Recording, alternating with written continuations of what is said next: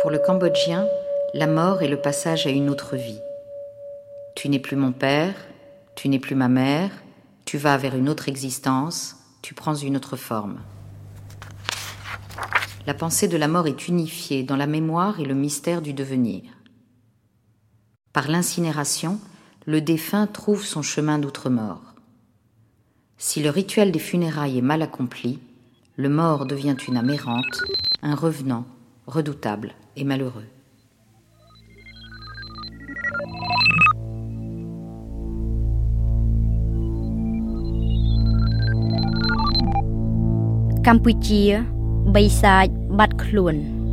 Cambodge, le pays des tigres disparus. Laurent Macchietti, Mehdi El Lord de Vulpian.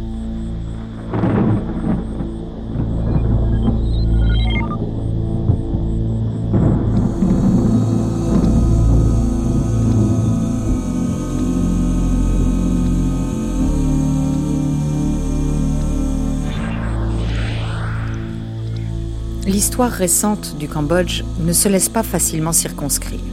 Hier, des survivants ont décrit leur calvaire sous le régime de Pol Pot.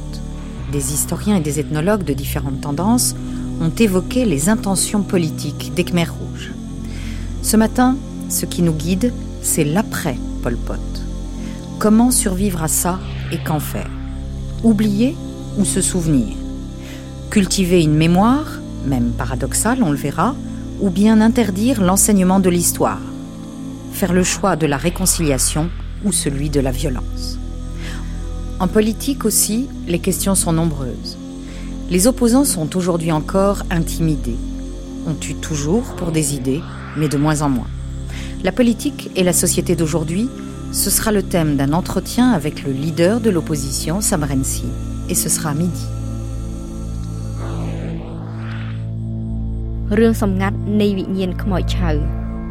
Fantômes et tabous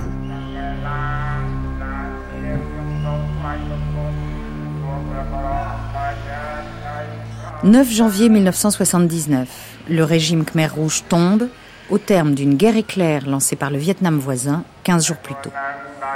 L'invasion vietnamienne s'est vite transformée en occupation. Dix ans durant, le pays est gouverné par des Cambodgiens, certes, mais flanqué de conseillers vietnamiens qui exercent le pouvoir réel. Le Vietnam, ennemi héréditaire et traditionnel du Cambodge. Cette période est l'un des principaux tabous qui pèsent encore sur le pays on ne parle pas des gouvernants de l'époque parce qu'ils sont encore ceux d'aujourd'hui.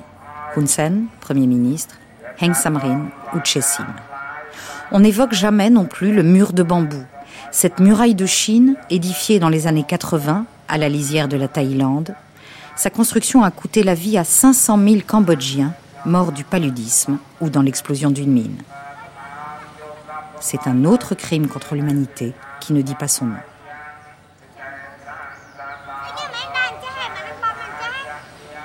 En 1979, Corborine avait 8 ans. Enfant du peuple nouveau, après 3 ans, 8 mois et 20 jours de peur, de faim et de mauvais traitements, il avait mûri avant l'âge. Il savait déjà ce que survivre et s'en sortir voulait dire. Pour nous, après Khmer Rouge, le plus important, c'est qu'on on a survécu et les restes, je me souviens très bien, après Maro, on n'a rien voulu. On, a perdu l'ambition, on ne voit rien du tout. On a dit maintenant, on a survécu, c'est le plus important. Et euh, il, faut trouver, il faut avoir du travail et du riz à manger, c'est tout. On ne voit pas plus que ça. Corborine, 36 ans, a perdu son père et 24 membres de sa famille sous les Khmer rouges. DESS de management culturel à Paris, responsable des activités culturelles au Centre culturel français de Phnom Penh. C'est pour ça qu'on est rentré à Phnom Penh, il y en a les jolies maisons, il y en a les, villas et tout ça. tout le monde sont rentrés, on prend. Hein. Parce que les propriétaires elles sont disparaître, on ne voit pas le propriétaire, etc. On prend la maison les autres, les autres ils prennent d'autres maisons, tout, est mélangé, tout est désormais. Nous, on s'en fiche complètement, on vit dans un appartement tout petit. Ce qui est important, on a des appartements à vivre, c'est bon. Donc c'est là juste pour vous dire que si on est ambitieux, on peut prendre plusieurs maisons. Maintenant, on devient millionnaire facilement. Prendre deux villas, alors là, vous devez riche maintenant.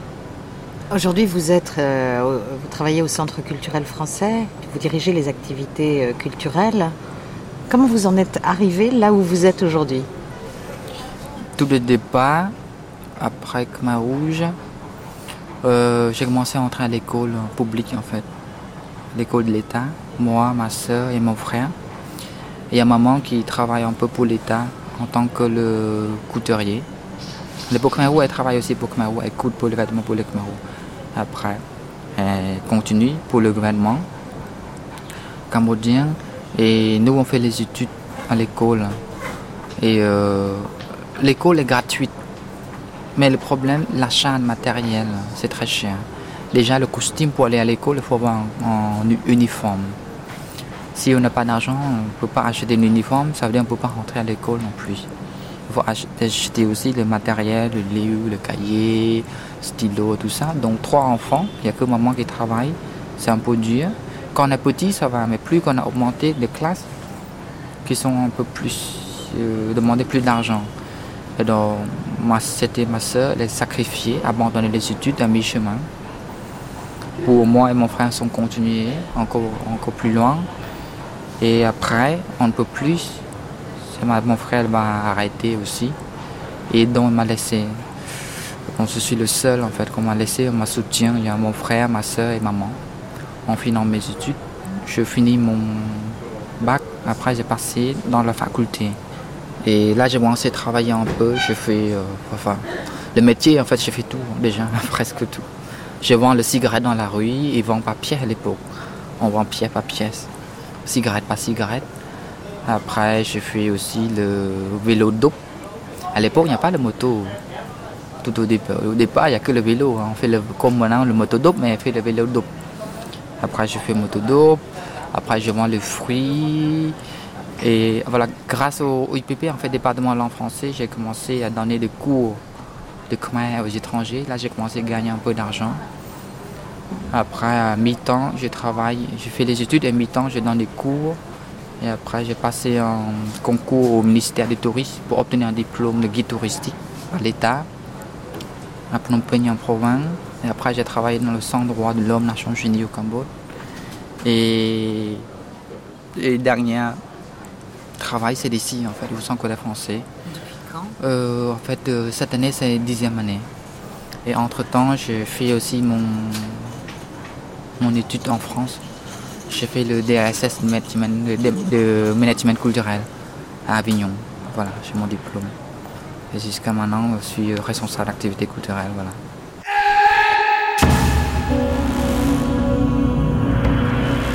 Conséquence majeure de la terreur polpotiste, les séquelles psychiques, toujours présentes, toujours actives.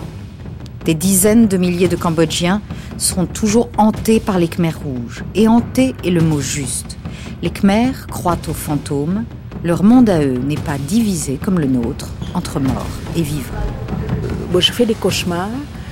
Dans la journée, si euh, tout se passe bien, il n'y a pas de problème. La nuit, je dors sans, sans problème. S'il y a des problèmes, des soucis, tout ça, la nuit, je fais des cauchemars.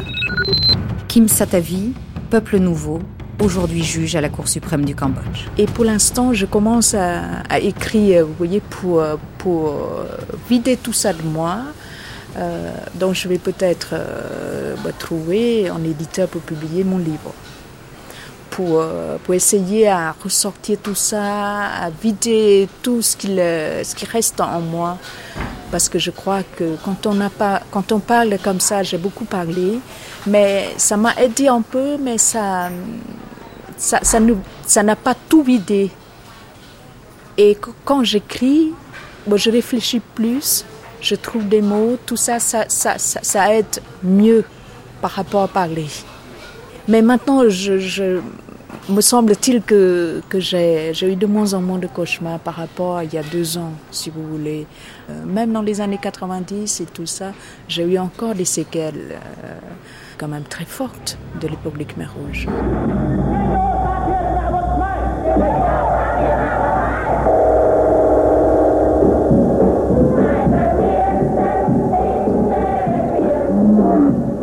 Ni l'histoire, ni la justice n'ont encore dit si le régime Khmer Rouge a ou non commis un génocide, mais le mot circule au Cambodge depuis près de 30 ans. Les libérateurs vietnamiens l'ont officialisé en quelque sorte en août 1979 en organisant le procès par contumace de Pol Pot et Yang Sari. Un an plus tard, le musée du génocide ouvrait ses portes à Phnom Penh, dans les locaux de S21, centre de torture créé par les Khmers rouges. De 15 à 20 000 personnes y ont été détenues. Sept seulement ont survécu et trois sont encore en vie aujourd'hui, dont Van Nat. Pour lui, survivre aux Khmer rouges, c'est dire, peindre et témoigner. Je m'appelle Van Nat. Je suis né en 1946. J'étais l'un des prisonniers politiques de la prison S21 dans l'ancien lycée Tuolsleng.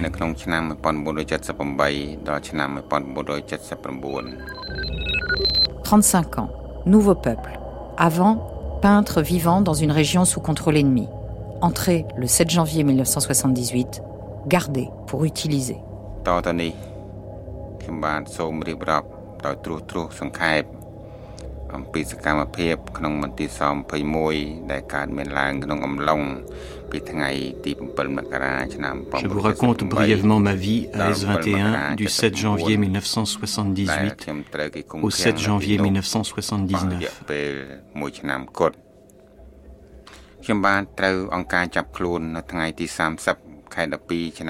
j'ai été arrêté le 30 décembre 1977 à la coopérative numéro 5, quartier numéro 6, district numéro 41, secteur 9 du chef-lieu de Patambang. On m'accusait de propagande anti-révolutionnaire. Lankar me reprochait d'appartenir à la CIA.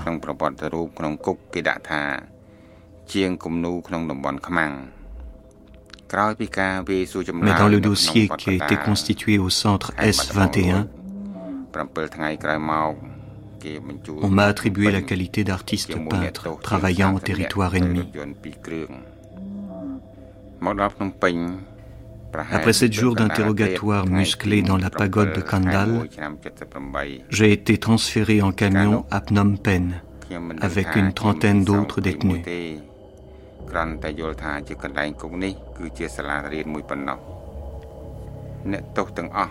Le 7 janvier 1978, vers minuit, nous sommes arrivés à Phnom Penh, au centre S21. Jusque-là, je ne savais pas qu'il s'agissait d'une prison. Je pensais qu'il s'agissait d'une simple école. Nous avons tous été menottés on nous a bandé les yeux et on nous a conduits dans l'enceinte de la prison. Après un rapide entretien pour la constitution de nos dossiers individuels, on nous a enchaînés par le cou les uns aux autres. Et on nous a entraînés en file indienne dans un bâtiment où on nous a photographiés et mesurés.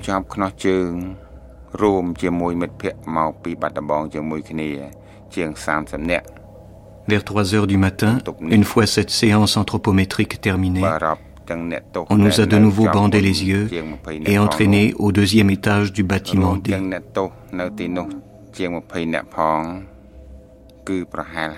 Nous étions une trentaine de détenus, tous venus de Batambang. Nous avons été menottés à la même barre métallique au niveau des chevilles. En comptant ceux qui étaient là avant notre arrivée, nous étions plus d'une cinquantaine à nous entasser dans cette cellule collective. Une fois qu'on nous a mis les menottes aux chevilles, on nous a enlevé celles qui nous entravaient les poignets. J'ai vécu dans cette cellule commune pendant plus d'un mois. Pour toute nourriture, nous avions droit à deux repas par jour un à 8 heures du matin et l'autre à 8 heures du soir. Chaque repas était constitué de 5 ou 6 cuillerées de bouillon de riz. Il ne s'agissait pas de cuillère à soupe, mais de cuillère à café. Le matin, avant le lever du soleil, on nous réveillait pour une séance de sport collectif. Les gardiens avaient des méthodes spéciales. Pour nous réveiller, il nous donnait des coups de pied. Et celui qui tardait à se lever recevait de terribles coups de sandales en vieux pneus sur la tête. Il fallait sauter à pieds joints au-dessus de la barre à laquelle nous étions attachés d'un côté et de l'autre. La barre qu'on avait surélevée reposait sur des seaux d'excréments. Avec les chaînes que nous avions aux pieds, cela faisait un bruit grinçant dans toute la salle. Règlement de la prison S21. Premièrement, réponds conformément à la question que je t'ai posée. N'essaie pas de détourner la mienne. Deuxièmement, n'essaie pas de t'échapper en évoquant des prétextes selon tes idées hypocrites. Il est absolument interdit de me contester. Troisièmement, ne fais pas l'imbécile car tu n'es qu'un type qui ose remettre en cause la révolution. Quatrièmement, réponds immédiatement à ma question sans prendre le temps de réfléchir. Cinquièmement, ne me parle pas de tes petits incidents commis à l'encontre de la bienséance ne parle pas non plus de l'essence de la révolution. Sixièmement, pendant la bastonnade ou l'électrochoc, il est interdit de crier fort. En fait, c'est injuste, Nat. Ritipan, cinéaste cambodgien. Nat est quelqu'un de particulièrement, euh, comment dire, méticuleux sur ce qui s'est passé à S21. Par exemple, quand quelqu'un dit le prison de Tulslang, ça l'énerve parce que euh, il a raison, il a raison, parce que le mot la prison de Tulslang n'était pas l'appellation Khmer Rouge. Et c'est pourquoi il dit, à force de euh, dire la prison de Tulslang, les Khmer Rouges pas dire c'est où. Je, les, les, les chefs Rouges disent, mais on n'est on pas au courant de la prison de Tulslang. En fait, ils savent bien ce que ça veut dire. Mais donc, du coup, Nat, elle est très, c'est quelqu'un de, il a des, la précision les, les, méticuleux d'un peintre. Et pour lui, par exemple, le, centre S21 doit être appelé S21. Euh, cette euh, souci de précision, cette souci de, ces, ces soucis de ne pas faire dire au-delà, ni gommer, ni en deçà, ni en deçà, fait que peut-être certaines personnes sont un peu euh, dérangées par, cette voix. Euh, qui, moi, pour moi, c'est la voix de la sagesse, c'est la voix de la vérité, c'est de quelqu'un qui est extrêmement euh, soucieux que l'histoire de S21 reste telle, telle qu'elle est et non pas interprétée à mille manières différentes et à n'importe comment. En fait, c'est injuste, Nathan. Je ne sais pas si ça, le fait qu'il détient la vérité dérange, mais en tout cas, ce souci de, de, vérité doit énerver quelques, quelques-uns, certainement. Euh, ceux qui veulent, par exemple, euh, initier la réconciliation avant le procès, par exemple, ça doit les énerver, parce que Nat ne demande pas grand-chose. Quand Nat demande la justice, c'est pour pouvoir faire le deuil. Quand Nat demande la justice, c'est pour mettre fin à l'impunité. Quand Nat demande la justice, c'est parce qu'il sait pertinemment que la réconciliation nationale ne peut pas être avant la justice. Mais ce qui est, il y a une chose qu'on doit ne jamais oublier avec Nat, c'est que c'est le, seul qui a vécu un an dans S21 et c'est la seule personne qui n'est pas été ancien cadre Khmer Rouge. Je ne veux pas dire que les autres, euh, le témoignage ne, ne, ne, est nul. Je ne veux pas dire ça. Hein. Je veux dire que il a photographié dans, son esprit chaque brutalité, chaque crime qui était, qui était euh, commis à S21. Nat, il connaît vraiment les mécaniques, comment ça fonctionne le camp. Nat, son souci, c'est ça. C'est pas, c'est pas se venger. Il est au-delà de ça. Il est beaucoup plus au-delà de ça. Donc voilà le souci de Nat. Et, et à, ceux qui croient que euh, la pacification viendra avec la réconciliation forcée, ils se trompent lourdement. Septièmement, reste assis tranquillement, attends mes ordres. S'il n'y a pas d'ordre, ne fais rien. Si je te demande de faire quelque chose, fais-le immédiatement sans protester. Huitièmement, n'essaie pas d'accuser le Krom pour masquer ta gueule de traître. En réalité, S-21 était surtout dédié aux purges internes au mouvement dirigé par Pol Pot. Purges qu'on pourrait qualifier de crimes politiques et non pas de génocide. Cette confusion entre le génocide du peuple nouveau d'un côté et les purges politiques de l'autre, cette assimilation symbolique de l'un aux autres par le biais d'un musée, apparaissent finalement comme une restitution incomplète et imparfaite de la réalité des faits qui se sont déroulés sous le régime Khmer Rouge. Neuvièmement, si tu ne suis pas tous les ordres ci-dessus, tu recevras des coups de bâton, de fils électriques et des électrochocs. Tu ne pourras même pas compter les coups. Dixièmement, si tu désobéis à un seul point de ce règlement, tu seras puni soit de 10 coups de fouet, soit de 5 électrochocs. Phnom Penh, dimanche 25 mars 2007. Un autre peintre, qui est aussi sculpteur et auteur de bandes dessinées, descend d'avion. Il ne sait pas encore qu'il va devoir nous emmener à S21. Là, on est à Toulsleng. Ça ressemble plus à, un lieu euh, avec une grande kermesse, avec euh, beaucoup de gens, beaucoup de bruit. Ça me dérange un petit peu, mais, mais bon, c'est comme ça. Serra, 46 ans, franco-cambodgien, homme de deux cultures, se définit comme un passeur de mémoire. Ce qui me frappe quand on arrive ici, c'est de voir la différence entre ces deux bâtiments, un qui est un peu rutilant propre et l'autre qui, euh, qui est beaucoup plus marqué dans le temps. Il se trouve qu'il y a quelques années, le directeur du, centre a voulu tout repeindre les bâtiments pour qu'ils soient plus éclatants pour, euh, pour les touristes.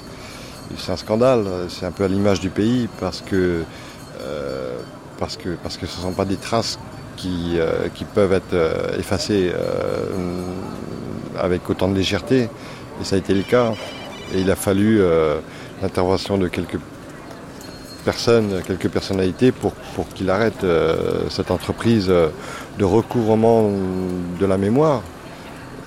Et, ça, c'est une chose qui demande une vigilance de tous les instants pour, pour ne pas oublier. Pourquoi il ne faut pas recouvrir de, peinture euh, ces murs? Parce que euh, ces murs gardent des traces, euh, souvent à peine visibles à l'œil, mais des traces, des inscriptions de gens qui sont passés par là, qui, ont, été marqués dans leur chair. Et, on ne peut pas agir avec autant de légèreté par rapport à ça, à mon sens. Les barbelés sont d'époque? Les barbelés sont d'époque et en fait ils ont été installés assez rapidement au début euh, de l'utilisation de ce lieu qui est une ancienne école, il hein, faut pas l'oublier, euh, parce que des détenus s'étaient jetés par euh, la fenêtre, enfin par le déramoir de, à l'étage. C'est pour empêcher les suicides. C'est pour empêcher les suicides, c'est pas pour empêcher les évasions.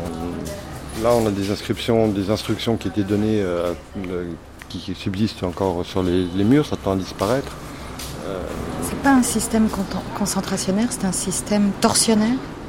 Torsionnaire en tout, oui avec une volonté d'arracher des aveux qui, euh, ne cherchaient pas à, rendre compte d'une réalité, mais qui cherchaient à rendre compte d'une potentialité, ou enfin de la paranoïa en tout cas des, responsables qui voulaient voir euh, des complots euh, partout. Et ça oui.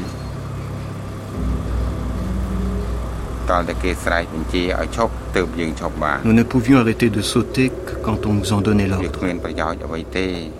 Cette activité ne servait à rien. Nous n'avions aucune force. Nos oreilles bourdonnaient. Comment voulait-il que nous fassions du sport?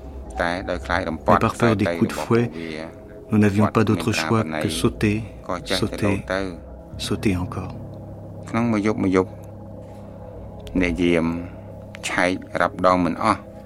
Chaque nuit, les gardiens effectuaient plusieurs fouilles dans les cellules. Je ne sais pas ce qu'ils cherchaient. Qu'est-ce que nous aurions pu cacher alors qu'ils nous avaient même confisqué l'élastique de notre culotte?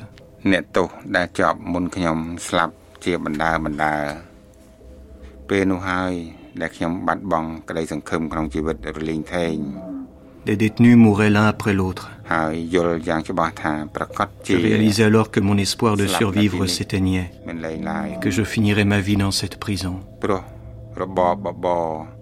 Parce que les rations de 5 à 6 cuillères à café de bouillon de riz par repas ne répondaient pas aux besoins de mon corps.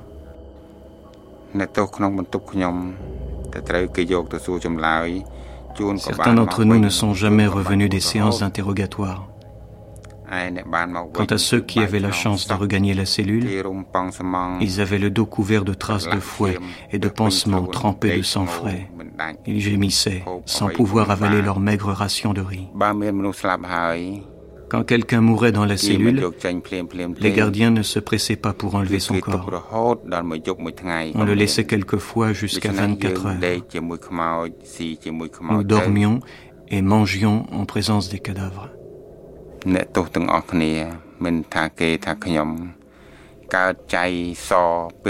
Nous étions tous envahis par les poux, blancs sur le corps et noirs sur la tête. C'était comme des graines de sésame. Toute la surface de notre corps était couverte de gales et de plaies. Au bout d'un mois, notre conscience d'être humain avait disparu. La sensation de faim nous submergeait. Par la fenêtre, nous regardions le cocotier avec avidité. Si je pouvais attraper quelques feuilles ou rien qu'une graine de coco, je n'en laisserais pas une miette. Quant à l'hygiène, nous avions droit à un arrosage du corps tous les cinq ou six jours seulement. Par la fenêtre de notre cellule, le gardien nous arrosait avec un tuyau, comme si nous étions des choux. Quand il en avait assez, il nous jetait le tuyau pour que nous nous douchions nous-mêmes. Souvent, le geôlier nous enlevait le tuyau avant que tout le monde ait pu être arrosé. Moi, qui étais loin de la fenêtre, j'étais souvent à peine mouillé. Le pire, c'est qu'après cette douche collective, le sol sur lequel nous passions nos journées et nos nuits était couvert d'eau. Alors, pour pouvoir nous asseoir et dormir, nous étions obligés d'ôter nos pantalons pour nettoyer le sol et évacuer l'eau par les fentes des murs. Ce sol humide rendait nos plaies encore plus douloureuses. Quelquefois, pour nous soulager de nos démangeaisons, le geôlier nous apportait de l'huile de vidange que nous appliquions sur tout notre corps, à l'exception des yeux. Nous ressemblions alors à des monstres. De temps en temps, pendant la nuit, des sauterelles ou des criquets entraient par les fenêtres. Les insectes n'avaient pas le temps de tomber jusqu'au sol. Nous les interceptions pour les avaler vivantes. Mais celui qui se faisait surprendre par le gardien n'avait pas le temps d'avaler son festin.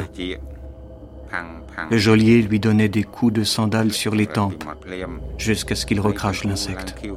Ses yeux devenaient alors tout noirs, comme si du sang allait couler. Malgré un coup de peinture par endroits, S21 reste un lieu d'horreur. Dans une salle de classe de l'ancien lycée, de petits murs de briques montés à la va-vite délimitent douze cellules individuelles d'un mètre sur deux, réservées aux personnages les plus importants. Au fond de chacun de ces réduits obscurs et nus, scellés dans le mur, une barre de métal à laquelle on enchaînait le détenu. Et tous n'étaient pas cambodgiens des étrangers. Et ça, ils ne sont pas peu montrés. Je ne connais pas de photos, euh, à part les Vietnamiens, les euh, prisonniers vietnamiens, de femmes vietnamiennes, d'origine vietnamienne. Ça, c'est montré. Euh, mais donc, il y a eu un certain nombre d'Australiens, de, Français, d'Américains passés par ici. j'ai pas encore, je ne connais pas des photos. Des Français? Combien de Français sont passés par ici? Je crois qu'il y en a une dizaine je n'ai pas le chiffre exact euh, en mémoire. Ils ont, la liste a été publiée dans le livre, je crois, de euh, Hong Bong. Euh, Or, absolument. J'écris au Khmer Rouge. enfin, Et qu'est-ce qui conduit un Français ici? Les hasards de la vie, je veux dire, je crois qu'il y a, deux, trois plaisanciers qui ont eu le malheur de franchir les eaux, euh, enfin, les, eaux territoriales khmer et qui ont été euh, saisis, appréhendés, ensuite emmenés ici et dénoncés euh, comme étant, ah oui, forcément des espions travaillant pour la CIA. beaucoup de marins, beaucoup de marins sont passés par ici. Là, on est dans une salle où on expose euh, des crânes. Des crânes, peut-être de certaines de ces personnes qu'on a vues en photo tout à l'heure. C'est devenu leur demeure. Ces crânes exposés, certains sont fêlés ou fissurés. D'autres sont éclatés en étoiles, à la pioche. D'autres, enfin, sont juste troués. Là, le travail a été fait proprement. Un homme, une femme ou un enfant est mort d'une balle dans la tête. Pour entrer à S21, il faut payer 2 dollars. Des touristes achètent des souvenirs, ce sont des sandales Pol Pot. Les semelles sont taillées dans du vieux pneu, les brides sont en caoutchouc. On se presse aussi à Chunkek. C'est là qu'on procédait aux exécutions. Cet immense charnier de 129 fosses communes occupe 2 hectares ce sont les champs de la mort, Killing Fields. Aujourd'hui donc, le génocide fait vendre, certains l'ont compris. L'ancien photographe de S21 veut ouvrir son propre musée avec des fonds américains. Le génocide est aussi un business.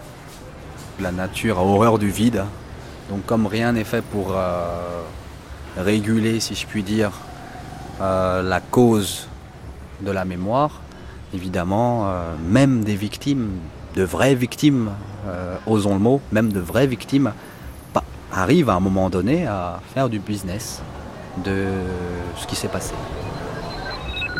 Hicham Moussar, porte-parole de l'ADOC, ONG cambodgienne de défense des droits de l'homme.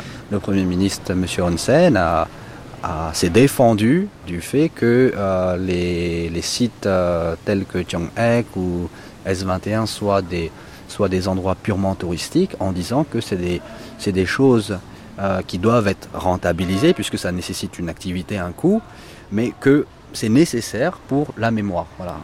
Qui dit vrai, qui dit faux, on ne sait pas, mais euh, les exemples particuliers comme, celui dont vous parliez tout à l'heure montrent qu'il y a un véritable business, évidemment.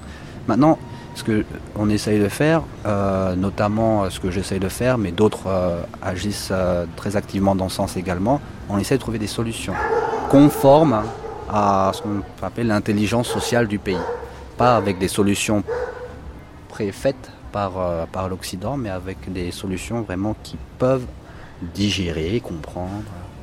C'est un travail, assez, euh, assez euh, difficile, parce qu'on ne peut pas s'empêcher parfois de, d'être trop dedans et de faire trop de relativisme euh, mais on a du mal, des fois on perd un peu les pédales. Et c'est vrai que c'est bien d'avoir le dialogue avec, avec vous notamment ou avec des personnes qui viennent de France ou des États-Unis qui sont offusquées par ce qui se passe parce que des fois on a, on a oublié également d'être offusqué. On oublie d'être offusqué. ça c'est vraiment terrible. Business et mémoire. Nos exigences ou nos prétentions d'occidentaux s'accommodent mal de cette situation. Mais après tout, qui serions-nous pour dicter aux Cambodgiens leur conduite? Ce devoir de mémoire, c'est les Occidentaux qui, une fois de plus, se croient en devoir de le réaliser à la place des Khmers. Alors, devoir de mémoire, je vous donne deux exemples. François Ponchot, missionnaire au Cambodge depuis 1966, auteur de Cambodge année zéro, en 1977. L'ossuaire de Chiang Aek, où sont déposés les restes de 16 à 17 000 suppliciés du temps des Khmers rouges, a été affermé à une société japonaise qui verse 17 000 dollars par an à la mairie de Phnom Penh pour 70 ans. Comme devoir de mémoire, on ne fait pas mieux. Deuxième exemple, le musée du génocide, S21, l'ancien lycée de Toulouse-Prey qui est devenu ce musée du génocide, il y a deux ans, il était sur le point, lui aussi, d'être affermé à une société japonaise pour se faire de l'argent. Qu'est-ce qu'ils signifient ces ossuaires dans ce pays? Ben, Un ossuaire est scandaleux.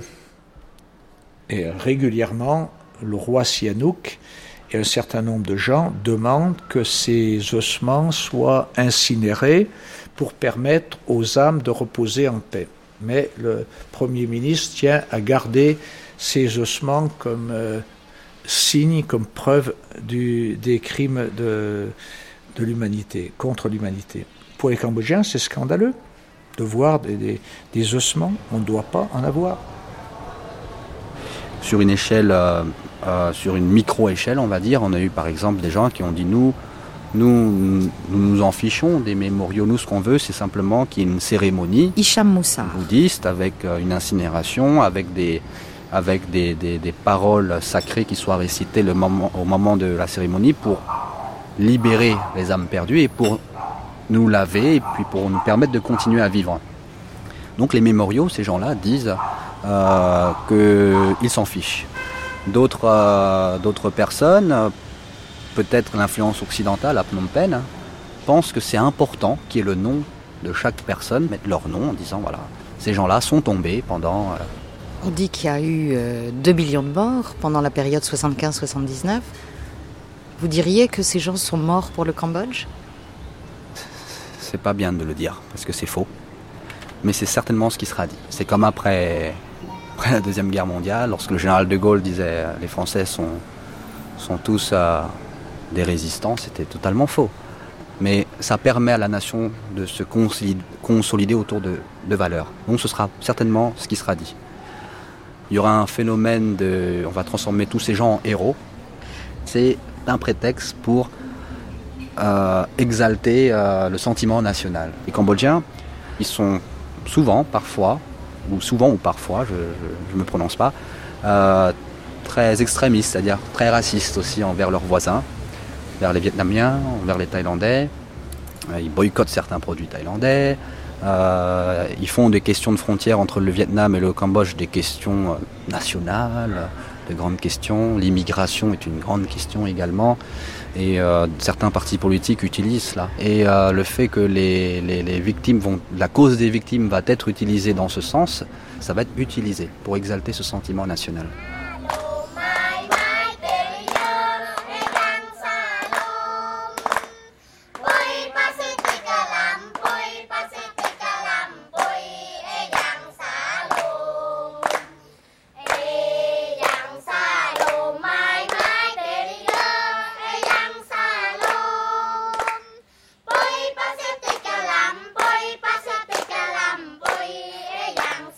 La mémoire peut aussi s'avérer paradoxale, voire provoquer un malaise certain. Henri Locard, qui enseigne à l'université de Phnom Penh, a monté un curieux spectacle dont la fonction est de représenter la culture khmer rouge.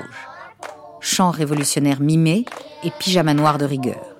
C'est un peu comme si l'on voyait une petite troupe chanter des chants nazis lors d'un colloque sur la Shoah.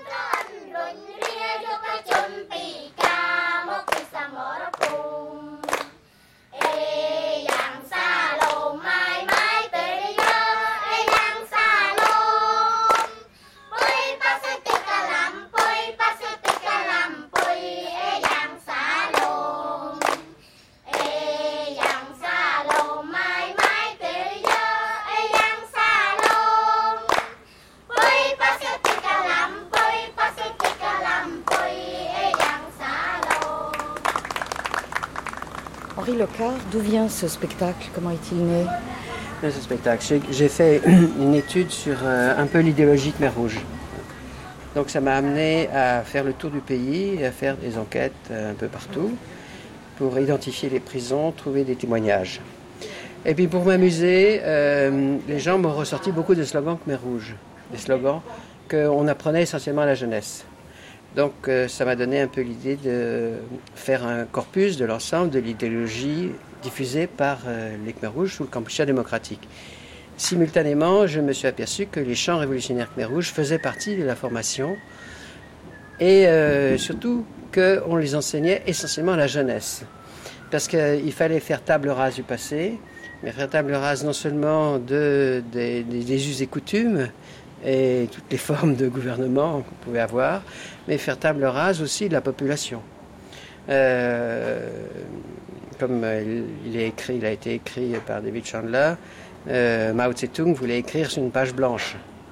Et cette page blanche, c'était les enfants, essentiellement, et les adolescents. Euh, donc ils étaient formés par... il y avait quand même une certaine éducation de base qui était donnée. On apprenait à lire, à écrire et à compter pas partout ni régulièrement, mais en théorie c'était ça. Mais on leur apprenait les slogans et on leur a appris les chants révolutionnaires. Et j'ai trouvé donc que ces chants avaient un certain intérêt, comme évidemment l'international. La traduction euh, est très révélatrice parce que la solidarité, internationale disparaît au profit de l'utopie, hein, la société du futur. C'est plus, ça a été traduit international à la société du futur. Euh, ensuite, il y avait des airs traditionnels du folklore cambodgien sur lesquels on a, avec des airs souvent assez nostalgiques et assez douloureux quelquefois, pas toujours très gais, mais sur lesquels on a calqué des paroles révolutionnaires. Et vous avez enfin la troisième chose, des, airs dont euh, les paroles sont révolutionnaires, bien sûr, mais la musique a été créée. Donc j'ai trouvé une création artistique sous les Khmer rouges. Et il y avait certaines de ces chants qui sont beaux. Quand on a donné cette, euh, on a fait cette première reconstitution, j'ai eu quelques parents qui sont venus assister et qui m'ont dit, qui m'ont été très reconnaissants parce qu'ils décrivaient à leurs enfants le régime Khmer Rouge et c'est très difficile de le décrire par des paroles et que grâce à ces chants et les gestes, parce qu'ils sont mimés, hein, c'est un, il y en a, c'est des vrais ballets. Hein, qui sont un mélange de gestes traditionnels cambodgiens très gracieux avec les mains, et puis de gestes très brutaux, hein, quand évidemment on met à bas l'ennemi, on attaque l'ennemi et on attaque le travail comme on attaque l'ennemi. Hein. Donc il y a tout un rituel qui est un mélange très bizarre, euh, très hybride entre ce qui est culture traditionnelle cambodgienne et puis ce qui vient de la tradition révolutionnaire communiste et chinoise en particulier.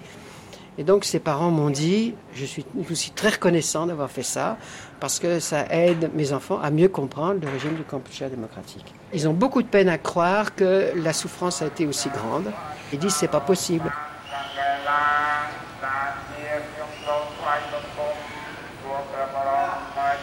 Si les survivants du génocide se confient volontiers aux étrangers, ils éprouvent une répugnance certaine à en parler entre eux et surtout à leurs enfants. Pudeur, volonté d'oublier, syndrome du silence, qu'importe, le résultat est là. Ce trou noir, cet autre tabou, tient en partie à une cause objective. L'histoire n'est pas enseignée au Cambodge. Vous savez, les, jeunes Cambodgiens d'aujourd'hui ont peu de moyens de savoir exactement ce qu'a été leur pays. Alain Daniel, ancien enseignant à l'INALCO et cambodgien de cœur. L'enseignement a été complètement arrêté. Complètement. C'est quelque chose qu'on a du peine à imaginer pendant toute la période Khmer Rouge. Pendant les 4 à 5 années qui ont précédé, euh, la guerre a fait que les conditions de l'enseignement étaient très difficiles, mais enfin, ça se poursuivait tant bien que mal euh, à l'intérieur de la ville de Phnom Penh. Il y avait à Phnom Penh beaucoup de réfugiés, euh, les établissements scolaires étaient surpeuplés. Enfin, on continuait tout de même. Puis il y a eu donc ce régime Khmer Rouge où l'enseignement a été réduit exactement à zéro. Zéro. Ensuite, euh, euh, lorsque le pays euh, a été débarrassé des Khmer Rouges par l'invasion vietnamienne, eh bien, il s'est retrouvé dans une situation tellement effroyable qu'il fallait commencer par remettre en état ce qui était le plus urgent. Les Cambodgiens qui ont toujours eu un grand intérêt pour l'enseignement, pour l'école, qui apportent une, une grande importance à ce que leurs enfants euh, soient bien éduqués, ont considéré que c'était une de leurs priorités. Mais il n'y avait plus d'école et surtout il n'y avait plus de professeurs ce qui fait que euh, il a fallu tout reprendre à zéro. Alors euh, refaire une école, bon, ben ça, ça prend trois mois. Surtout euh, au Cambodge, on construit vite, l'équiper avec des tables et des chaises, ça se fait en quelques semaines. Mais faire un professeur, il faut 15 ans. Et donc, l'enseignement a mis beaucoup de temps à retrouver sa qualité. Il y a même eu une période assez longue pendant laquelle les problèmes politiques étaient trop difficiles pour que l'on puisse se lancer à enseigner l'histoire. le régime euh, qui s'est installé, qui est grâce aux Vietnamiens, pris euh, simplement la décision de cesser l'enseignement de l'histoire pendant un certain nombre d'années parce que c'était, posait des problèmes trop difficiles. Je me souviens d'un manuel euh, d'histoire du Cambodge qui avait été écrit en cambodgien, distribué, et à l'époque, euh, le pays étranger qui aidait le plus les Cambodgiens était l'URSS. Alors il y avait ici des spécialistes euh, de tous les pays de l'URSS qui venaient travailler, certains d'ailleurs excellents linguistes khmer, et ils avaient rédigé une histoire de, euh, du Cambodge à destination des élèves qui étaient évidemment extrêmement orientés. Vous imaginez bien que lorsque les Cambodgiens ont retrouvé la liberté de faire eux-mêmes leur programme, ils ont considéré que ces livres étaient inutilisables. Alors il a fallu du temps. Donc, euh, on pense toujours à la période Khmer Rouge, on considère que ce qui a été détruit par les Khmer Rouges pendant ces 4-5 années a été terrible, mais il y a eu des conséquences qui sont beaucoup plus profondes, qui, qui se sont étalées très loin dans le temps, et la destruction de l'histoire, finalement, en est une. Il est certain que la culture cambodgienne, après euh, les, terribles épreuves que le peuple cambodgien a subies, est une, est une euh, culture menacée. Ce n'est qu'un exemple. Il y a beaucoup de domaines dans lesquels euh, la culture cambodgienne est atteinte.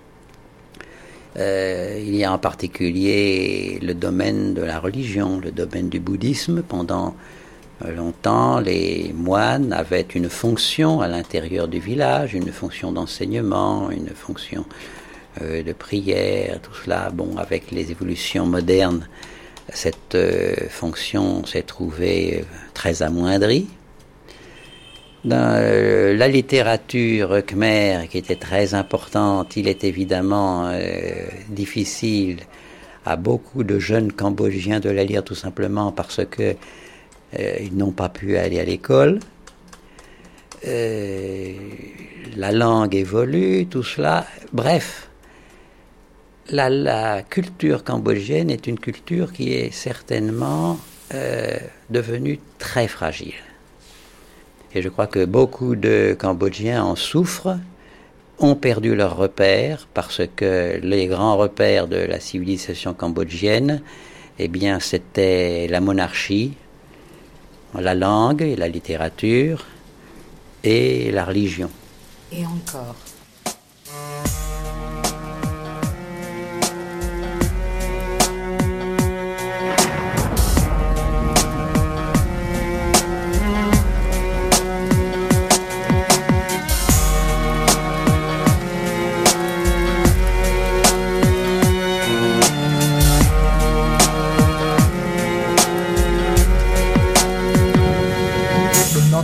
ដល់ពេលពេញដីតែមានកម្មអ្វីបានជីខ្ញុំអាផបគោគេគុនគេសប្បាយមានពុកមានដែរស្នងបងពេឯខ្ញុំទុកព្រួយអត់មានពេលហើយមិនដឹងជីវិតប្រែខ្លាយទៅជាយ៉ាងណាសម្រាប់ទឹកភ្នែកឪពុកអ្នកដែរឆ្លោះប្រកែកគ្នាឪពុកផឹកស្រាវាយអស់ជញ្ជាំងដល់ផ្ទះសំបីមិនគិតពីកូនរស់នៅអត់ឃ្លៀងរស័ព្ទដូចបូនជីវិតស័ព្ទសុខគ្មានចំណេះវិជាខ្លាយជាគ្មានប៉ោឡាយអែមដែរលេលបៃលូអស់ផ្ទះសំបីដីស្រែចំកាក់ទីខ្ទីអស់ Sok, poème en khmer de Nantarayao Samputo, extrait du recueil Le Cambodge en voix off.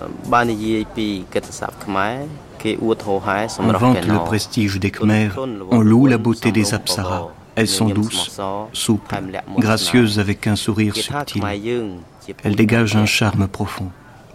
On dit que nous, Khmer, sommes d'une race supérieure et d'une intelligence réelle. Les preuves en sont les temples d'Angkor, qui, à travers les millénaires, conservent toujours leur beauté et leur clarté. Certains vantent l'époque de Sangkum Reat Nyum, paisible et extraordinairement prospère. C'était une époque de descendants des Khmers angkoriens.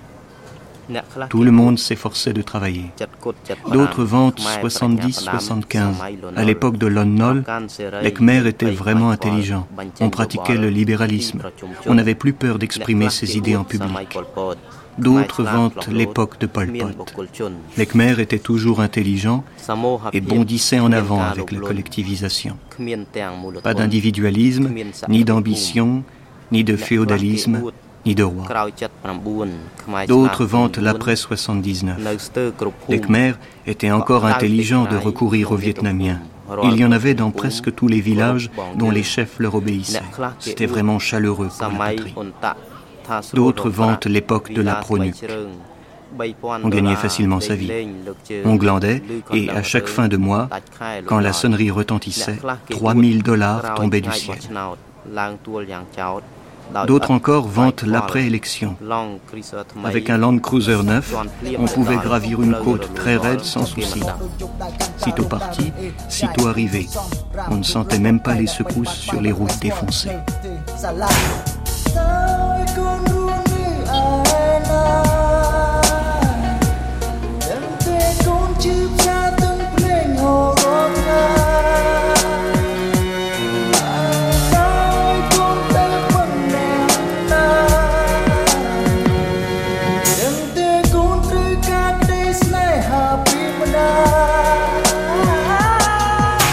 Avec le retour de la paix, des désirs d'harmonie sociale sont nés.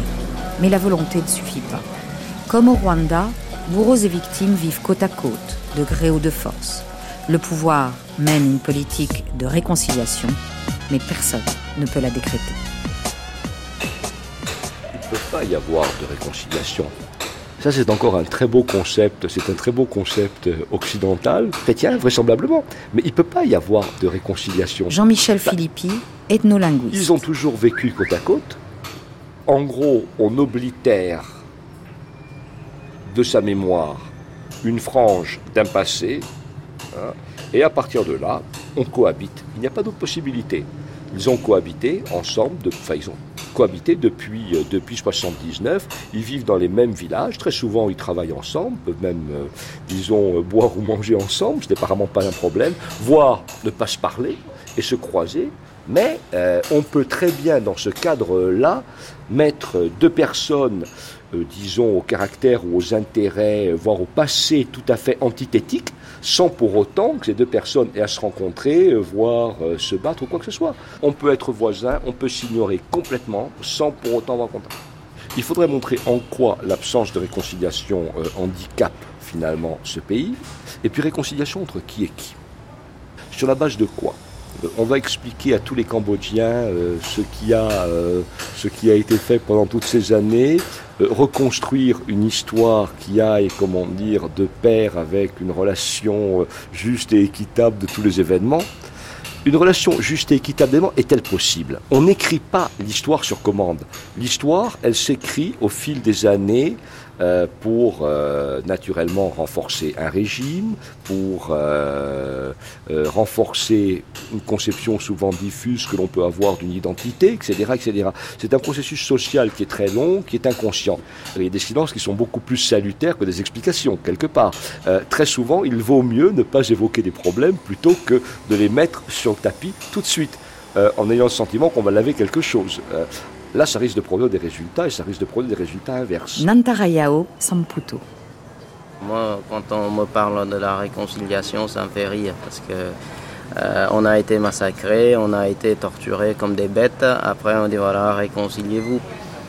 Euh, réconciliation, on dit non, pas de réconciliation. Si on sait qui a fait quoi, qui a commis euh, quoi comme faute, bah, il faut le condamner euh, selon la loi et il n'y a pas de réconciliation.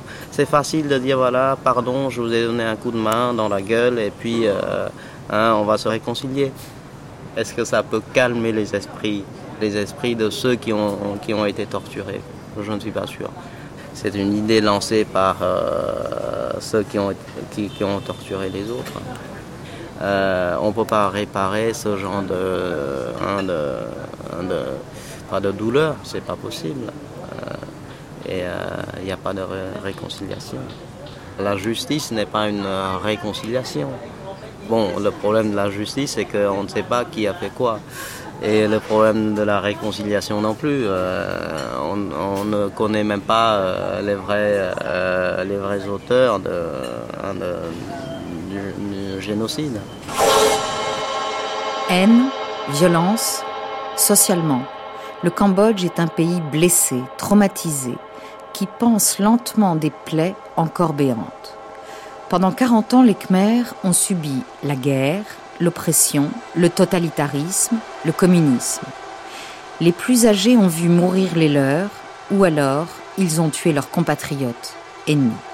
La violence, agie ou subie, est en chacun, et la vie n'a pas le même prix au Cambodge et en France, par exemple.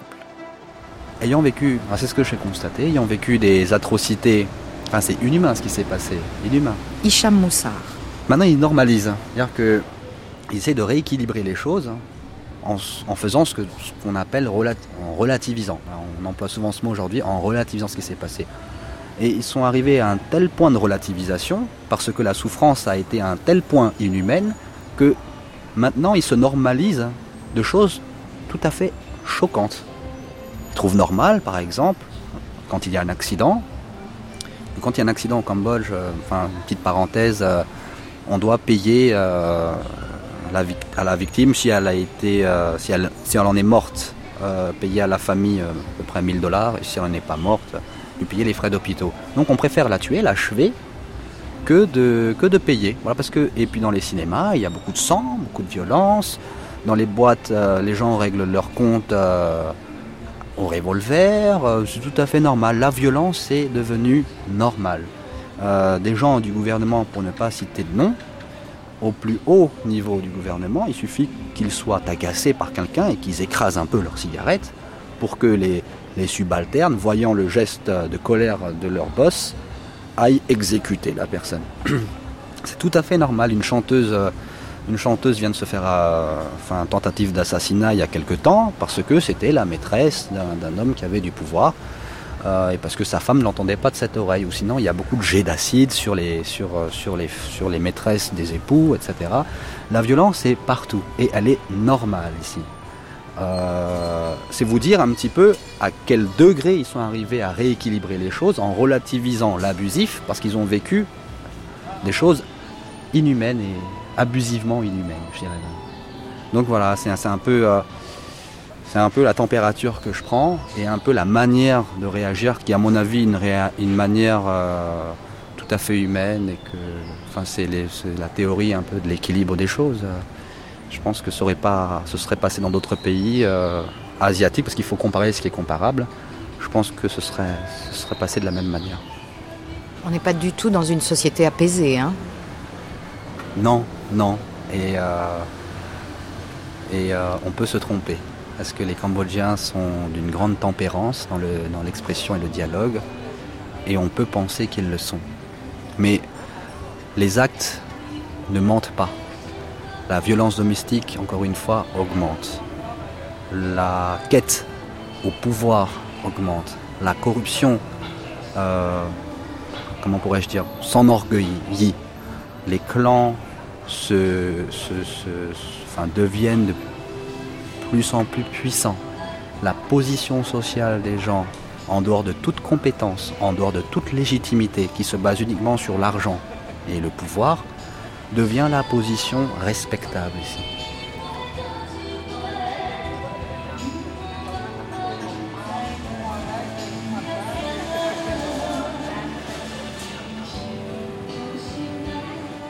La société serait donc en voie d'apaisement. Sa culture bouddhique l'y incite, sa manière d'être et de penser aussi. Un Cambodgien, ça pense comme un Africain, comme un Français, comme un Américain. Ritipan. Ça pense, mais c'est le, d'origine culturelle qui sont différents. Euh, il y a des bons côtés chez nous, il y a aussi des côtés un peu compliqués. On a la même logique, mais simplement, euh, euh, peut-être euh, notre manière de faire, ce n'est pas pyramidal, cest à dire on part d'une base, on arrive au sommet. Peut-être on fonctionne plus comme un roue qui avance aussi, d'une certaine manière, euh, mais qui est obligé de revenir sur le même point pour avancer. Et bon, mais c'est pas, c'est peut-être comme comme des atomes par couche on n'est pas adepte de tout montrer. On est plutôt, euh, on, devient ami pas graduellement.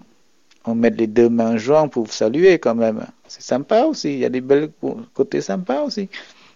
Côté pacifique aussi. Mais c'est sûr que, par exemple, on ne sait pas dire non tout de suite. On, on dire non, c'est presque impoli. Euh, au lieu de dire non, on sourit, on tourne en rond, tout ça. Donc, du coup, c'est très compliqué pour. Entre 1975 et 1979, le salut main jointe a été interdit par les Khmers rouges. On devait se saluer à la chinoise en se serrant la main. Cette pratique est encore parfois mal perçue au Cambodge. Tendre la main à l'autre serait un signe de défiance comme si l'on voulait s'assurer qu'il ne cache pas un couteau.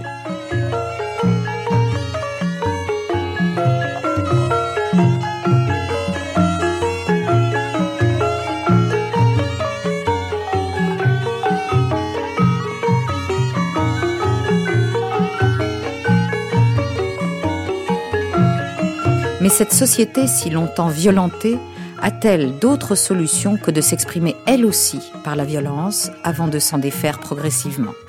L'étranger est souvent mis en garde avec bienveillance contre l'amok, ce coup de folie, cette explosion de violence qui peut se déchaîner sans crier gare, en dépit du légendaire sourire khmer.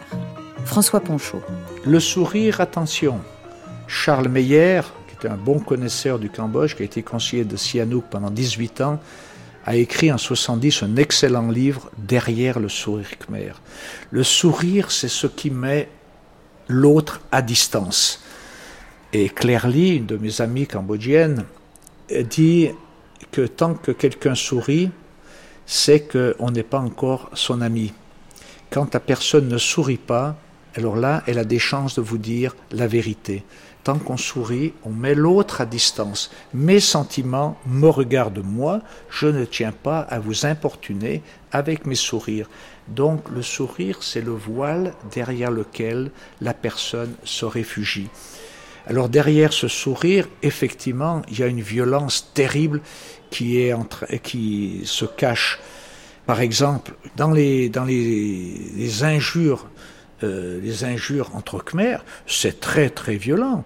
Euh, que tu sois que tu sois fusillé, euh, que tu sois que tu reçoives une balle, que tu sois maladie, que tu sois malade, que les, esprits te, te, fassent du mal, c'est très très violent.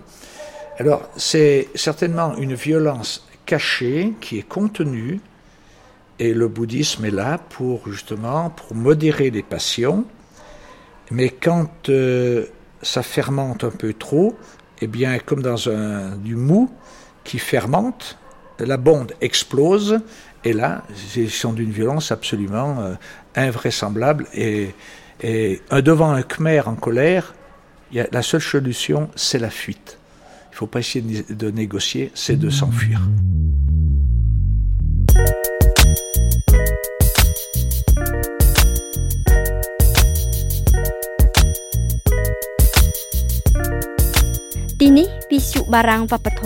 France Culture សូមគោរពអញ្ជើញលោកអ្នកនាង ស្ដាប់នាទីប្រវត្តិមហាសោកនាដកម្មកម្ពុជាទេសនារបស់យើងតាំងពីប្រាំបងនឹងស្មានថាបានរស់នៅជាមួយគ្នា You know what baby ចិននេះខប់សបាយបែកក្រុមគ្រាព្រោះតែស្រពងងីអូនចាជាងពីបង You know what baby ទេសនារបស់យើងតាំងពីប្រាំបងនឹងស្មានថាបានរស់នៅជាមួយគ្នា You know a baby Janet Fab sa vai back from Cree Putas ra pom mi Um cha ching pi bong. បង Yo បងនឹងច្បាស់ថាសិស្រស់នួនអងឧននៅស្រឡាញ់រូបបងពេលជួបមកគ្នាម្ដងដងឧននៅទៅត្រហូរយំហើយនិយាយប្រាប់បងថាតែឲ្យអូនធ្វើយ៉ាងណាមកខាងជាគ្រួសារហើយមកខាងជាសង្សារមិនអាចបោះចោលគ្រួសាររត់ទៅតាមជីវ៉ាហើយក៏មិនអាចរៀបការជាមួយអ្នកថ្មីក្រៅពីបងប៉ុន្តែអូនមិនដឹងថារូបអូនគួរធ្វើយ៉ាងណាអូនដឹងអូនដឹងអូនដឹងថាបងក៏ជាផ្សារទឹកភ្នែកអូនស្រក់ហូរពេលស្ដាប់អនលីវាចាទៅហានិយាយមិនចេញសែនអាណិតសែនស្រឡាញ់ចាប់ដល់ស្រីឲ្យមកចិត្តហើយអងឯងនិយាយថាសូមស្រីនឹងទៅចុះកុំនៅអាឡៃអាឡោះធ្វើໄວទើបដេកជាតិនេះយើងមាននិស័យជួបគ្នាបានតែទើបជាតិនេះអាចតាមការពិតមកបងទៅចេះចិត្តថានៅក្នុងចិន្តាបងស្រី Sam Rensi, son parti porte son nom. របស់យើងទាំងពីរប្រាំអូនស្មានថាបានឬនៅជាមួយគ្នា You know what baby ចិននៅខប់សប្បាយបែកក្រុមគ្រាព្រោះតែ drop on me.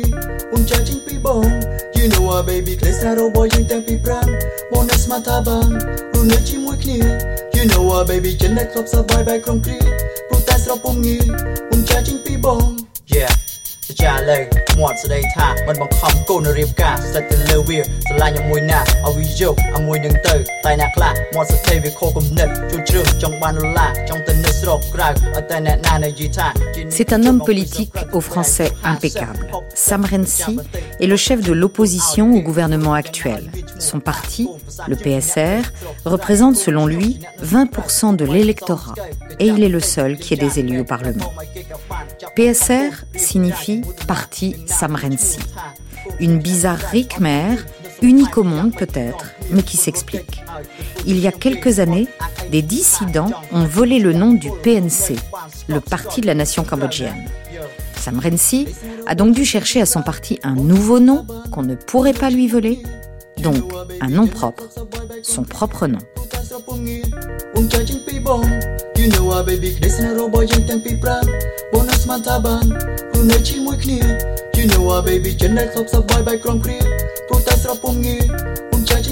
Le PSR n'est ni de gauche ni de droite, mais un peu des deux. Il défend à la fois les ouvriers, les paysans sans terre, et des idées nationales et nationalistes, comme le ferait le Front National ici, peut-être.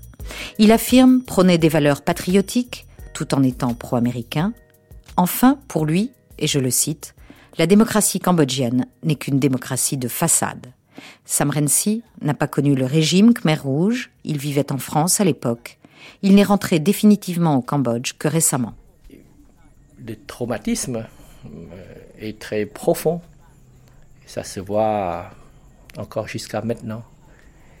On a perdu le sens, on a perdu les valeurs morales, le sens de la solidarité. Euh, tout ce qui rappelle les Khmer rouges, même indirectement, comme les coopératives.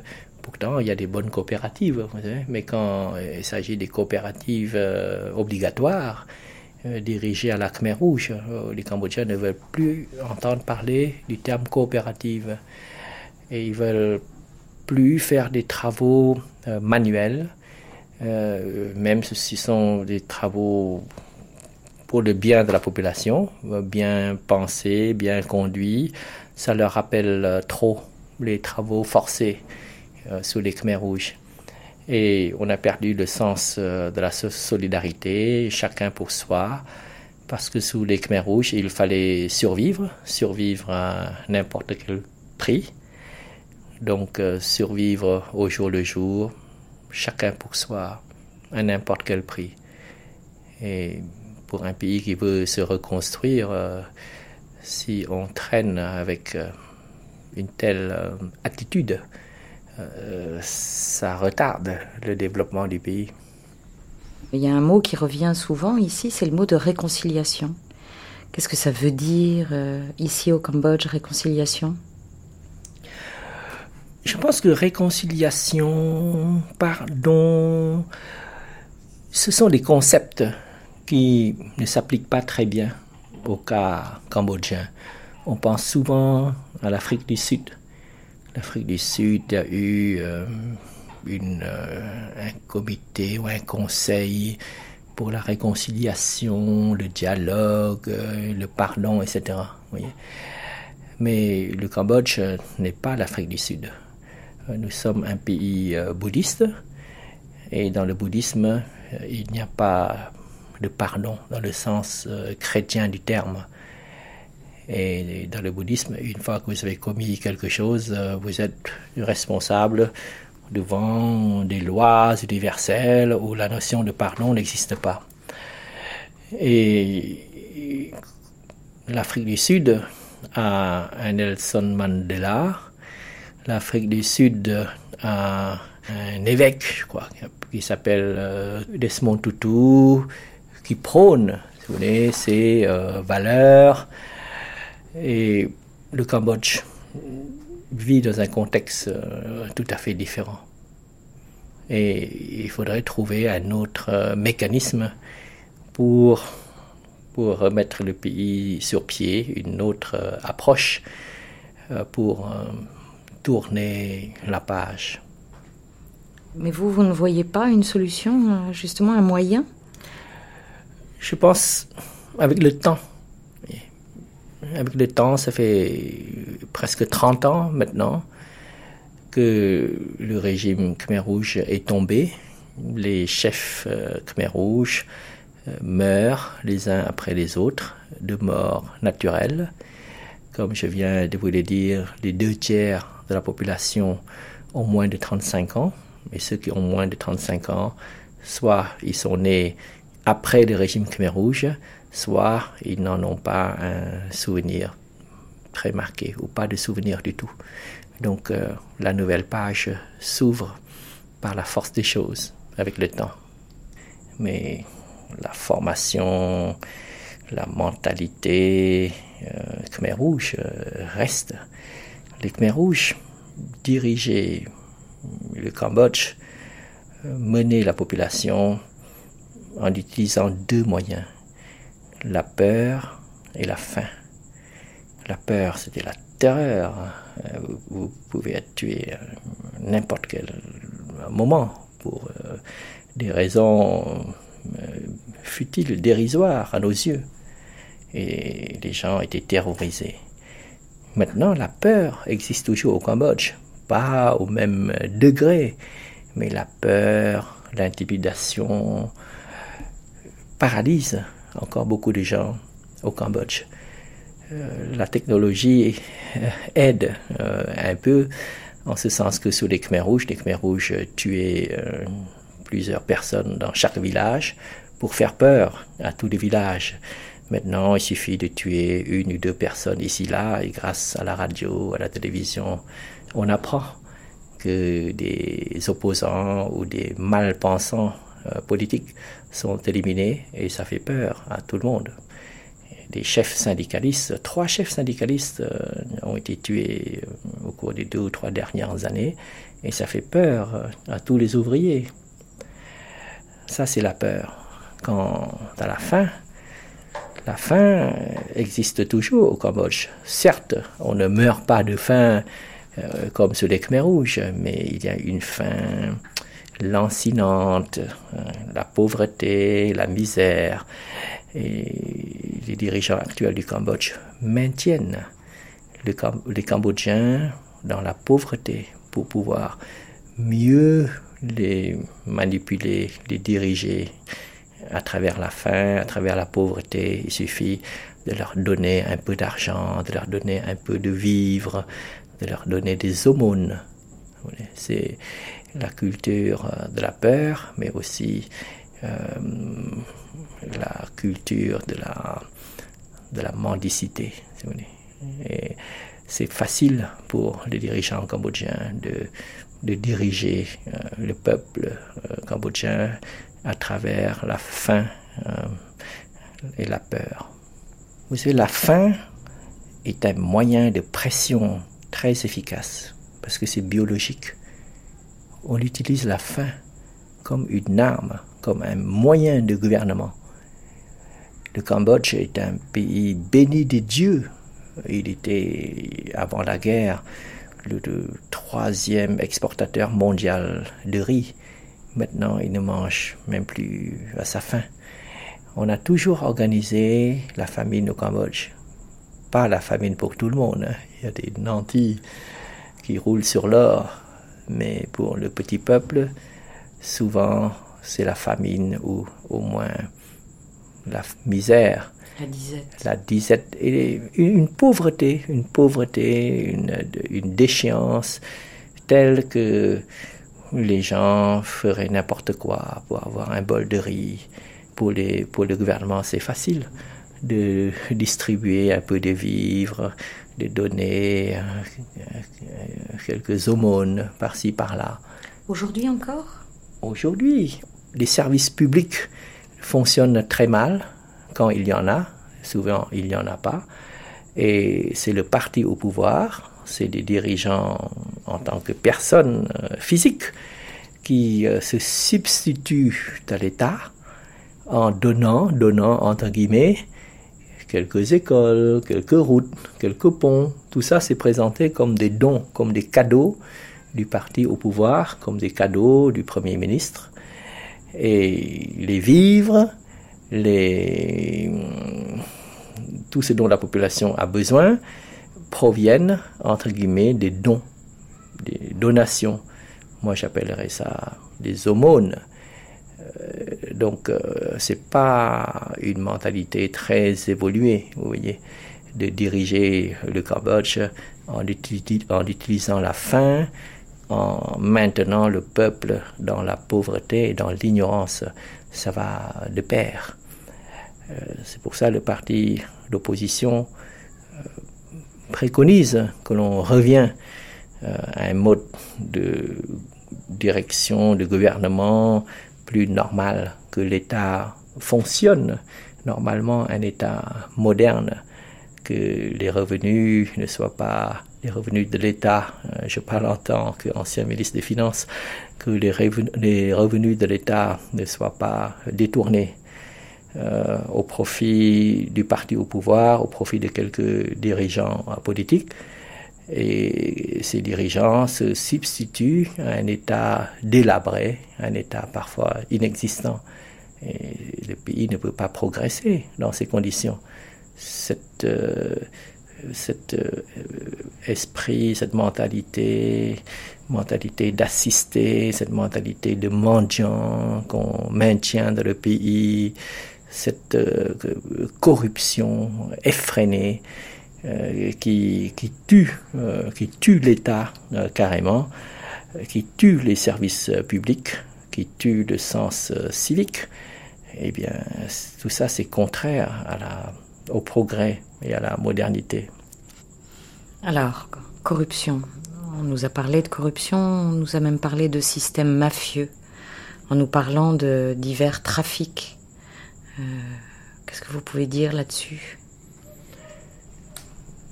Le Cambodge est classé par euh, Transparence International, Transparency International, comme l'un des pays les plus corrompus du monde. Et je pense que c'est vrai.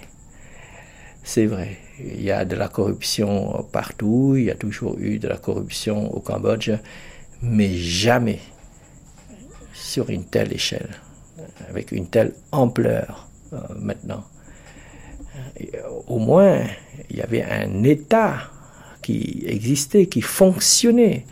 Euh, il y a 30 euh, ans, 40 ans, quand le Cambodge était également accusé d'être un pays corrompu. Mais maintenant, on est corrompu à un point qu'il y a des phénomènes inimaginables qui se déroulent au Cambodge. Par exemple Par exemple, des mères, des parents qui vendent leurs propres enfants, qui vendent, qui vendent à la prostitution, parce qu'ils n'ont pas le choix. Ils pour échapper à la famine, jamais le, Cambodge est tombé euh, aussi bas. Euh, jamais des parents se sont résolus à vendre leurs enfants. Il n'y a pas que la misère, il faut que qu'il y ait tout un réseau de complicité. Alors ça veut dire qu'il y a des réseaux de prostitution d'enfants organisés? Organisés, c'est la, c'est la mafia. Il y a des, une chaîne, il y a un système, il y a une organisation, c'est le crime organisé. la drogue, les trafics d'êtres humains, le blanchiment d'argent sale, c'est les mêmes, c'est les mêmes réseaux. Et ça implique souvent les mêmes personnes. Trafic d'armes euh, en direction de Ceylan, du Sri Lanka. Et comment ça se manifeste encore? Vous avez la déforestation. C'est catastrophique. Il y avait 30 ans, 35 ans, une couverture euh, forestière très importante. La forêt recouvrait exactement 73% du territoire euh, national. Maintenant, elle recouvre moins de 30%, je dirais peut-être même 20-25%. Et cette euh, déforestation a amené euh, des catastrophes écologiques. Nous avons eu une série, une succession de sécheresses, d'inondations qui ont détruit les récoltes, et c'est ça qui a aggravé euh, la pauvreté et provoqué la disette euh, dans beaucoup de provinces euh, pendant de nombreuses années. Vous avez un système de, de salaires qui, sont, qui, qui des salaires dérisoires. Jamais des fonctionnaires, des instituteurs, des enseignants n'ont été aussi peu payés euh, au, Cambodge. Ils gagnent l'équivalent de 20 dollars, 30 dollars par, par mois. Ça fait, ça fait 20, 25 euros par mois. Donc euh, moins de 1 euro par jour. Vous ne, pouvez pas, vivre, même dans un pays pauvre comme le Cambodge il en faudrait au moins trois fois plus. Il faudrait au moins 3 4 euros, l'équivalent de 3 à 4 euros pour euh, vivre. Mais 1, euro par mois, vous ne pouvez pas vivre. Ça génère de la corruption, ça aussi? Automatiquement, de manière mécanique quasiment? Mais tout repose sur la corruption dans ce pays. C'est triste à dire. C'est même choquant le fait que les instituteurs, pour compléter leur salaire, sont obligés de vendre des bonbons aux élèves. Si les élèves n'achètent pas les bonbons ou les, ou les sucreries que vendent les instituteurs, eh bien, les élèves ne seront pas bien notés et ne pourront pas passer en classe supérieure. Euh, ou bien ils donnent des cours euh, supplémentaires, mais des cours supplémentaires obligatoires. Donc les parents qui peuvent se le permettre euh, acceptent, envoient leurs enfants suivre ces cours. Mais les, parents pauvres, eh bien, ils peuvent pas. Donc les élèves des familles pauvres ne peuvent plus suivre. C'est pour ça qu'il y a beaucoup d'enfants qui, doivent quitter le système euh, scolaire.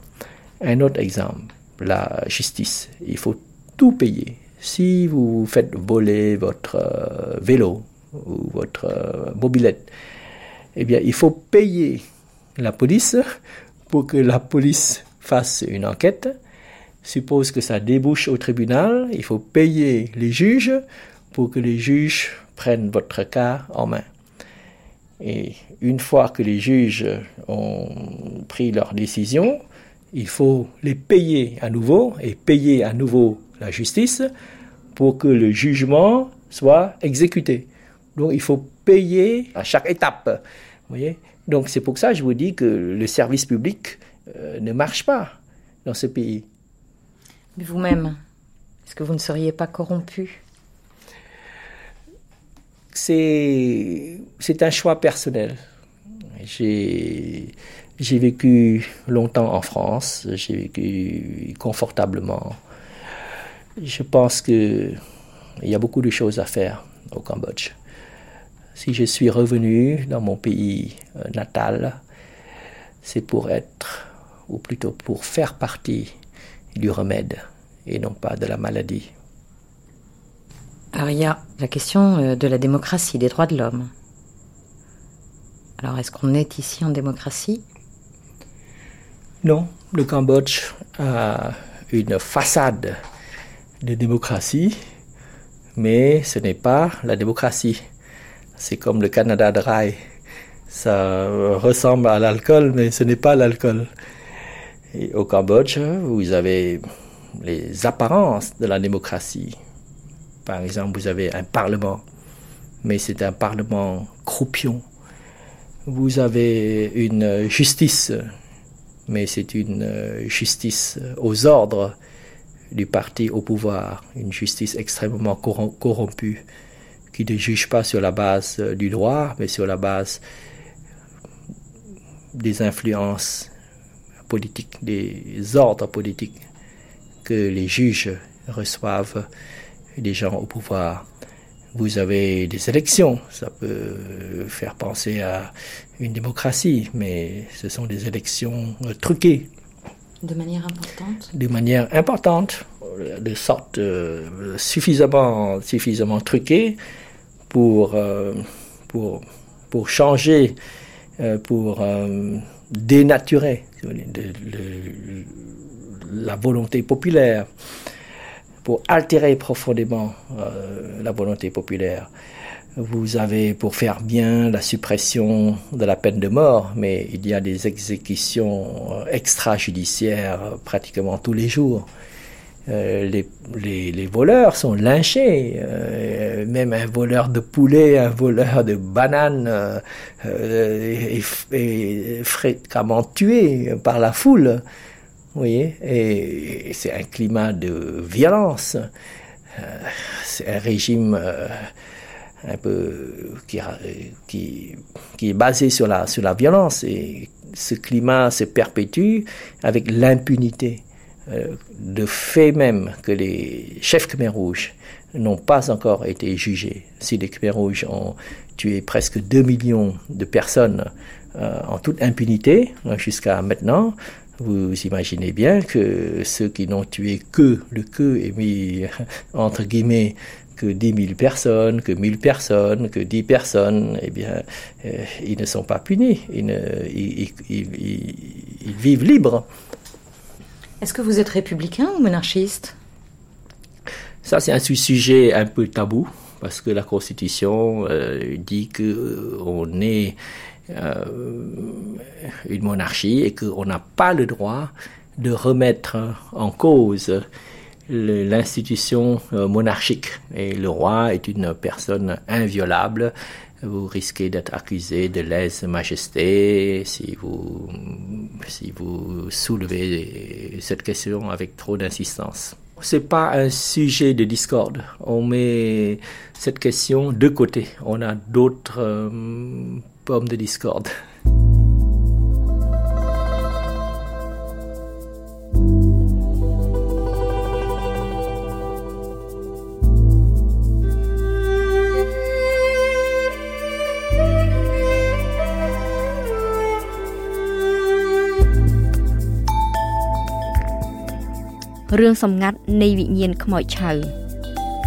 Fantômes et tabous avec les voix de Soko Vakalis, Sok Mineang, Thierry Beauchamp.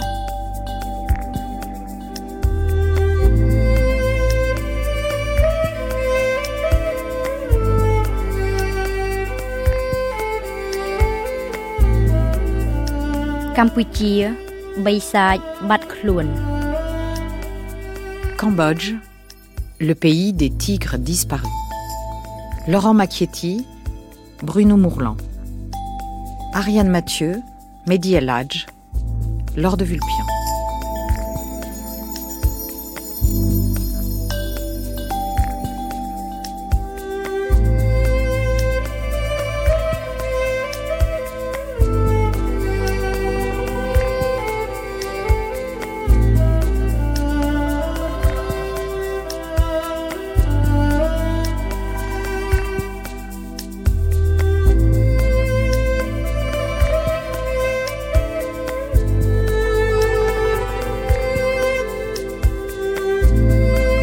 Demain, des spectres électroniques ou Cambodge, un pays hanté.